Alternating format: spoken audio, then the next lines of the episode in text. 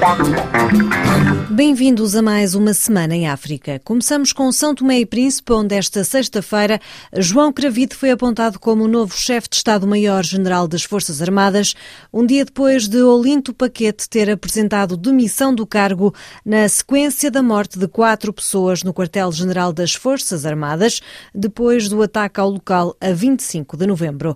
Reportagem de Maximino Carlos. João Cravide, coronel do Exército no ativo, é a escolha para exercer as funções de chefe de Estado-Maior das Forças Armadas de São Tomé e Príncipe, depois de Olinto Paquete ter posto o seu cargo à disposição. O anúncio foi feito pelo Presidente da República, que é o Comandante Supremo das Forças Armadas. Sob proposta do Governo, a escolha dos conselheiros recaiu na pessoa do Sr. João Pedro Cravide, coronel do Exército no e que reunia as condições para o exercício de cargo de chefe de Estado-Maior. Carlos Villanova referiu que é preciso prosseguir as investigações para apurar as verdades dos acontecimentos de 25 de novembro e disse que vai continuar a estar atento ao desenrolar das investigações. E continuarei atento ao desenrolar das investigações que se prosseguem com vista ao apuramento da verdade, sobretudo nas circunstâncias em que aconteceram as mortes e a responsabilização de todos os culpados. O chefe de Estado São Tomés pretende que os culpados sejam responsabilizados pelos atos cometidos na madrugada da passada sexta-feira. Maximino Carlos, São Tomé, RFI. Esta semana circularam nas redes sociais novas imagens a mostrarem os alegados atacantes do quartel-general a serem agredidos, mesmo estando deitados no chão e com as mãos amarradas atrás das costas. Na quinta-feira, o governo fez uma denúncia ao Ministério Público para que investigue a violência e tratamento desumano de militares contra os detidos após o ataque ao quartel-general. Em comunicado, o governo de Patrício Trovoada descreveu imagens de violência e tratamento desumano aos indivíduos implicados na tentativa de golpe de Estado e no assalto ao quartel-general das Forças Armadas de 25 de novembro.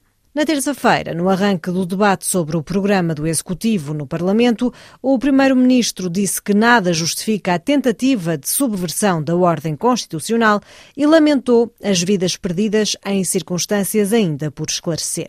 Nada, absolutamente nada, justifica qualquer tentativa de subversão da ordem constitucional por meio da violência e invasão ao quartel-general das Forças Armadas de Santo e Príncipe e agressão as tropas republicanas que lá se encontravam com o propósito único e exclusivo de defender a soberania nacional e a integridade do território. Não podemos deixar de lamentar as vidas inutilmente perdidas em circunstâncias lamentáveis ainda por esclarecer.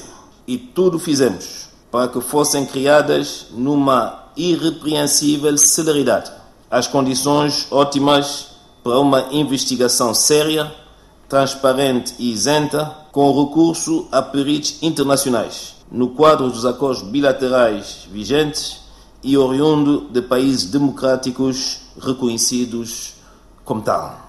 Esta quarta-feira, o ex-presidente do Parlamento, Delfim Neves, afirmou que o assalto ao quartel foi uma montagem para o acusar e falou em perseguição para a aniquilação física de opositores políticos.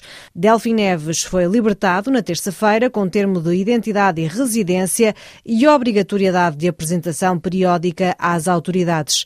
O deputado foi preso por militares na sexta-feira por alegadamente ter sido identificado como um dos mandantes do ataque de 25 de novembro. É preciso que a comunidade internacional entenda e faça qualquer coisa rapidamente, porque o que está acontecendo no nosso país é uma perseguição de aniquilação física das pessoas que podem incomodar politicamente. E eu sou uma delas. Não estou tranquilo. Nesse aspecto, não estou tranquilo. Porque se a estratégia falhou, por alguma razão, então vão a um plano B, C ou D. Quando é que será? Não sei.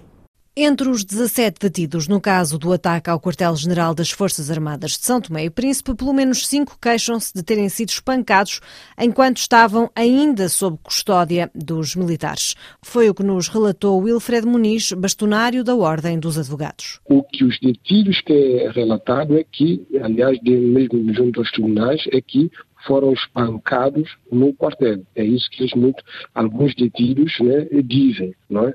Mas não na polícia judiciária, não é? Mas sim antes da polícia judiciária, ou seja, no momento em que a ordem dos advogados ainda não tinha acesso a essas pessoas, não tinha informações daquilo que estava a, a acontecer. Por sua vez, também a ex-bastonária da Ordem dos Advogados e atual Conselheira de Estado, Celisa Deus Lima, falou em violação flagrante de direitos humanos. Obviamente que, diante do, das imagens que vimos de tortura e de mortes, a questão dos direitos humanos, da tortura como tal, esta violação que é mais flagrante, é, é constatada uh, a olho nu e, e, publicamente por todos nós. Daí que haverão outras, eventualmente, uh, que desconhecemos, mas a partida uh, ressalta à vista a, a tortura, o tratamento degradante e humilhante a que as pessoas foram sujeitas. O Código Penal proíbe a tortura como meio de prova. Também a Federação das Organizações Não Governamentais em São Tomé e Príncipe condenou a tentativa de golpe de Estado, mas denunciou uma clara violação dos direitos humanos relativamente aos alegados implicados. Foi também com surpresa que no início da tarde do mesmo dia tomamos conhecimento que alguns dos alegados implicados no triste episódio e que se encontravam sob a custódia das Forças Armadas acabaram por morrer. O leque de tempo entre um momento e outro foi muito exíguo e as, im as imagens postas a circular nas redes sociais e jornais locais falam por si, indicando que essas, essas mortes foram precedidas por uma grosseira agressão física e tortura. Estamos diante de uma clara violação de dos direitos humanos de notar que quatro pessoas morreram e 16, incluindo 12 militares, foram detidas após o ataque de 25 de novembro, descrito como tentativa de golpe de Estado pelo Primeiro-Ministro. Entre os mortos está o antigo oficial do Batalhão Búfalo, Arlécio Costa, condenado em 2009 por tentativa de golpe de Estado e apontado como suspeito de ser um dos mandantes do ataque. Esta semana foi também o início do debate do programa do 18º Governo. Poder de compra, saúde, infraestruturas e segurança do Estado são as prioridades de Patrício Trovoada. No entanto, o MLSTP-PSD, maior partido da oposição, decidiu boicotar o debate sobre o programa de governo, considerando que a urgência seria debater o ataque ao quartel-general das Forças Armadas. Entretanto, a Assembleia Nacional rejeitou o pedido do MLSTP-PSD para realizar esse debate de urgência. O pedido foi a votos tendo a ADI votado contra, o MLSTP a favor, enquanto o MCI se absteve. Em Angola, a Procuradoria-Geral da República promete avançar com o processo contra Isabel dos Santos. O procurador Helder Pitagros garantiu que a justiça angolana vai em frente, mesmo que a empresária não preste declarações. Da parte do Ministério Público houve uma série de diligências no sentido que ela fosse notificada e que tivesse conhecimento do que passava. Neste momento a PGR sabe onde ela se encontra? Não. Eu nunca soube que alguém tivesse prestado declarações pelas redes sociais. Né? Seria o primeiro caso, né? Então, se ela está disponível, então ela que diga uh, se, onde, sítio concreto onde ela está, o país concreto, e nós podemos mandar uma carta para esse país para ser. Se na, na Holanda aconteceu isso ela não aceitou, portanto não sei onde é que estará a sua disponibilidade. O novo Código Constitucional já permite que o processo vá para o Tribunal sem, sem que ela responda. A Interpol confirmou esta semana ter emitido um alerta vermelho para a localização e detenção de Isabel dos Santos. A filha do antigo presidente José Eduardo dos Santos alegou em entrevista à CNN Portugal estar a ser alvo de perseguição política. Não há dúvidas que nós estamos perante um cenário de perseguição política. É? Um, olhando para Angola e o nosso sistema jurídico, é fácil de entender que o Procurador-Geral da República uh, recebe ordens diretamente do Presidente. Ou seja, ao contrário de alguns países onde um procurador é independente ou depende de, de, de, um, de, um, outro organismo. Em Angola, não. O general Pitagros recebe ordens diretamente do general uh, Lourenço, do presidente João Lourenço. Então, uh, qualquer ordem deste tipo é uma ordem direta uh, do presidente. Bissau 94 FM na Guiné-Bissau, na noite de terça-feira, o advogado e analista jurídico Marcelino Ntupé foi espancado por um grupo de homens armados. Marcelino Ntupé representa alguns dos militares detidos na alegada tentativa de golpe de Estado de 1 de fevereiro e é comentador num programa de análise à atualidade guineense na rádio Bombolom FM. Em comunicado divulgado na rede social Facebook, o presidente guineense condenou o ato bárbaro de violência contra o advogado. O presidente da Liga Guineense dos Direitos Humanos, Augusto Mário da Silva, considerou que a violência está institucionalizada no país e apelou a um redobrar de esforços das autoridades para a combater. É inaceitável. E, além do mais, o Marcelino Ntupé identificou com precisão as pessoas que foram à sua casa. Portanto, é preciso, de facto, nós agirmos. Não me cabe a mim revelar essas pessoas. O Marcelino, em tempo devido, terá a oportunidade de revelar mas que a sociedade fique a saber que ele identificou as pessoas que foram à casa dele. São cinco indivíduos. É preciso que as autoridades policiais deixem de brincadeira de investigar. Maputo 105 FM em Moçambique, a reabertura esta semana do porto de Mocimboa da Praia, que estava fechado há três anos devido à violência de grupos armados na região, é visto como um sinal de esperança para as populações e para os investidores, segundo o deputado Silvério Ronguane, membro do partido Movimento Democrático de Moçambique. Vem reforçar a nossa esperança no sentido de que a paz esteja de fato a voltar àquela região do país, mas também reforça a nossa convicção de que brevemente poderão começar os projetos econômicos que estão ali instalados, poderão alavancar o país para um outros patamares. Portanto, ficamos muito felizes com este descarregamento e temos muita fé de que este seja o sinal da retoma econômica, mas também seja um sinal muito forte de que o terrorismo esteja a recuar e que nos próximos dias as populações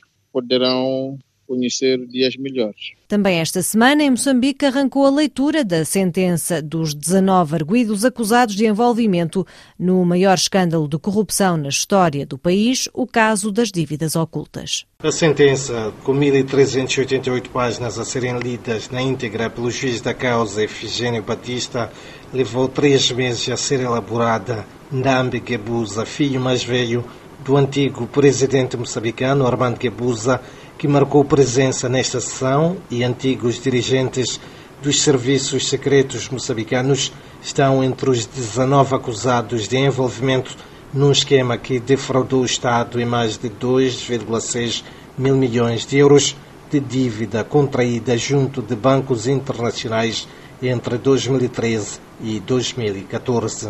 A imputação do crime de associação para delinquir aos réus Bruno Evans, André Langa, Tio Francisco Pedro Nhagomel, Armando Dambi Gebuza, Cipriano Cizinho Mortota, Gregório Leão José, Antônio Carlos de Rosário, Ângela Diniz Bucleão. O Ministério Público moçambicano solicitou nas suas alegações finais ao Tribunal Judicial da cidade de Maputo, que julga o maior escândalo de corrupção da história de Moçambique, pena máxima para oito dos 19 arguídos e a absolvição de um dos réus de Maputo, Praia Rafi, Orfeu, Lisboa.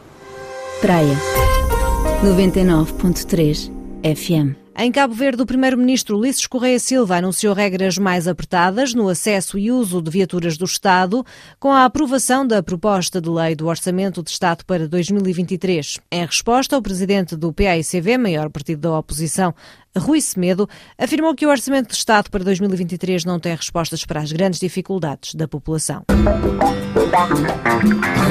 Na cultura, até ao dia 17 de dezembro, as portas do Teatro Elinga, em Luanda, abrem-se no âmbito do FENACULT, cuja edição deste ano é alusiva ao centenário de Agostinho Neto.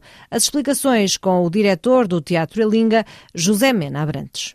No âmbito do centenário de nascimento do, do primeiro presidente de Angola, o Dr. Agostinho Neto, o governo provincial de Luanda e acho que os governos provinciais de, de outras províncias estão a levar a cabo um Festival Nacional de Cultura, o FENACULT. E então, para diversificar a apresentação de peças, o Ilinga foi também escolhido para apresentar no seu espaço algumas das peças que já foram levadas à cena em alusão precisamente ao Dr. Agostinho Neto. Entretanto, nós quisemos de alguma forma, como este ano foi também o centenário de José Saramago e há algumas afinidades de biografia entre os dois, quisemos repor a errância de Caim, uma adaptação que eu fiz do, do romance Caim, para explorar precisamente essa ligação. Ambos se dedicaram sempre toda a vida a causas nobres, a luta por uma humanidade pacífica e de desenvolvimento. Por aqui termina esta semana em África. Obrigada pela sua companhia e até breve.